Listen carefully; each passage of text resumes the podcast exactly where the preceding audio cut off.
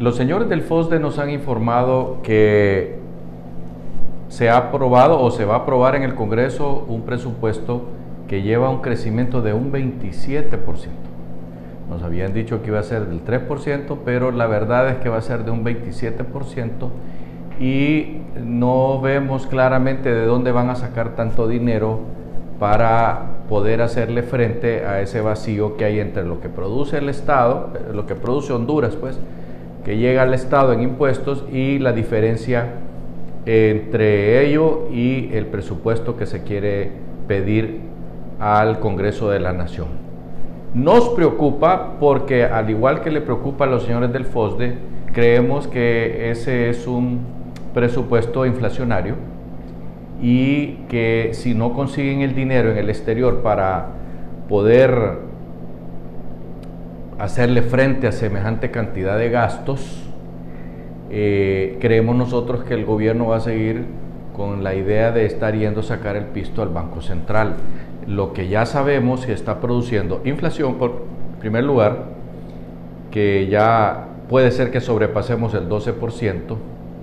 y por otro lado eh, está produciendo una devaluación, un deslizamiento de la moneda que obliga a las autoridades del Banco Central a hacer control y uso controlado de los, eh, de los eh, dólares que nos vienen tanto de Estados Unidos como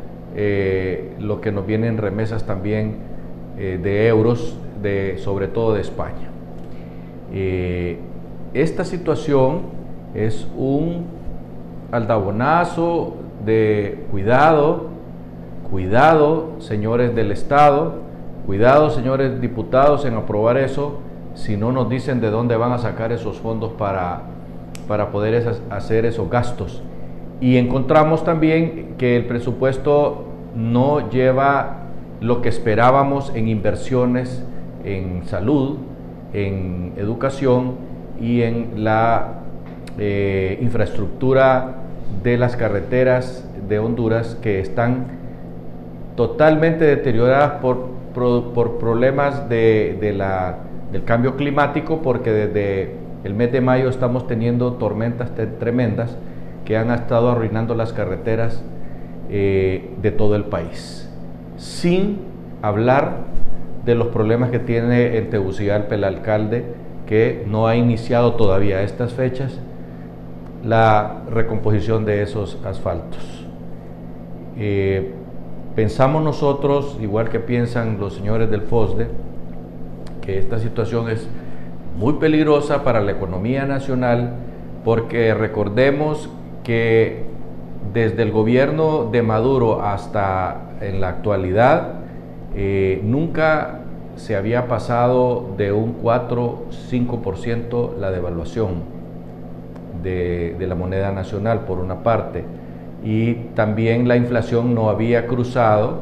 eh, a cifras por arriba del 5%. Si ya en este momento vamos entre el 10 y el 12%, figúrense ustedes lo que va a suceder cuando ese presupuesto se apruebe, se apruebe en el Congreso de la Nación y vayan los señores administradores del Estado al Banco Central a seguir sacando las divisas que sirven para que el, PIRA no se devalúe, que en fin de cuentas es el peor de los impuestos que vamos a sufrir los hondureños,